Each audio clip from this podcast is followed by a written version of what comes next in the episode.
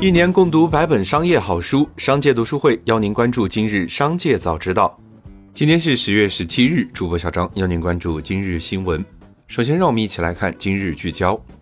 据报道，马斯克净资产达到两千三百亿美元，盖茨一千三百亿美元，巴菲特一千零二十亿美元。马斯克今年财富增加超过了六百亿美元，归功于特斯拉和 SpaceX。不过，盖茨和巴菲特捐赠了大量财富用于慈善。马斯克则被指捐赠不足财富的百分之一。近日，安徽蚌埠市文化市场综合执法支队对全市歌舞娱乐场所持续开展执法检查行动。在执法行动中，被举报称李代沫将在该市一娱乐酒吧参加营业性演出活动。接举报后，执法人员立即前往该娱乐酒吧予以核查。接下来，让我们一起来关注企业动态。近日，网友爆料，其在河北当地广汽丰田 4S 店订车，销售告知其想要在第一批拿车需加价六万元。据悉，首批车加价六万元是目前广汽丰田经销商的行情价。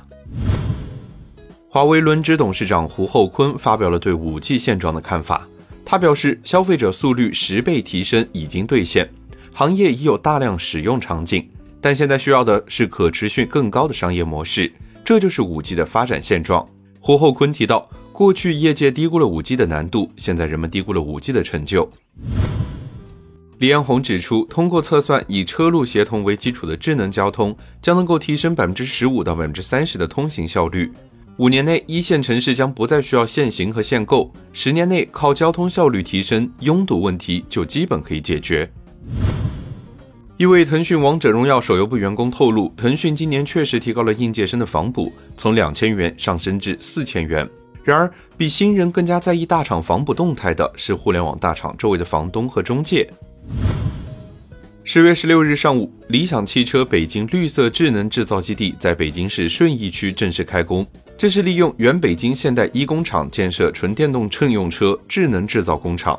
改扩建总面积达二十七万平方米，项目总投资超过六十亿元，计划将于二零二三年年底投产，将实现年产十万台纯电电动汽车产能。十月十五日，苹果面向开发者发布提醒称，当税率或外汇汇率变化时，App Store 中某些地区的价格有时会随之更新，开发者收入亦将调整。其中，泰国、巴哈马和土耳其 App Store 的 App 及 App 内购项目会在未来几天内涨价。接下来，让我们来关注产业消息。在三道红线、两个上限等政策之下，房企对现金的渴求愈加强烈，预售监管资金再次成为开发商觊觎的金山。尤其是下半年融资难、按揭收紧等背景下，企业急需资金偿还贷款、拿地，解冻预售监管资金愈加成为各家房企的燃眉之急。腾挪方式更是五花八门。一位接近主管部门的人士表示。住建部拟加强预售监管资金监管，目前文件正在起草中，现阶段正在要求各地方住建部门汇报相关意见及建议。今年六月十七日，神舟十二号三名航天员进入太空驻留三个月。十月十六日，第二批航天员进入中国空间站，我国首次实现一年两次载人发射。长征二号 F 火箭总设计师荣毅说：“未来几年，一年两发将会成为常态。”此前，集装箱一箱难求，运价一路飞涨，供应链中断是众多外贸企业出口难的主要问题。但是十月份以来，连续上涨十五个月的海运费首次出现下滑，义乌也迎来了一波发货潮。记者从十六日举行的第二届中国人口与发展论坛获悉，截至二零二零，全国老年人口抚养比为百分之十九点七，比二零一零年提高七点八个百分点。老年人口抚养比用来表明每一百名劳动年龄人口要负担多少名老年人。最后，再让我们把目光放向国际。芬兰 VTT 技术研究中心宣布，通过细胞培养成功生产出人造咖啡，味道、气味等与天然咖啡无异。每年咖啡豆的种植导致大量森林被砍伐，咖啡生产产生大量废水污染环境。这项技术使芬兰这样的北极圈附近的国家也可以生产咖啡。近日，一只背着武器的机器狗在2021年美国陆军协会展览上亮相，将黑镜剧集中的可怕概念带入现实。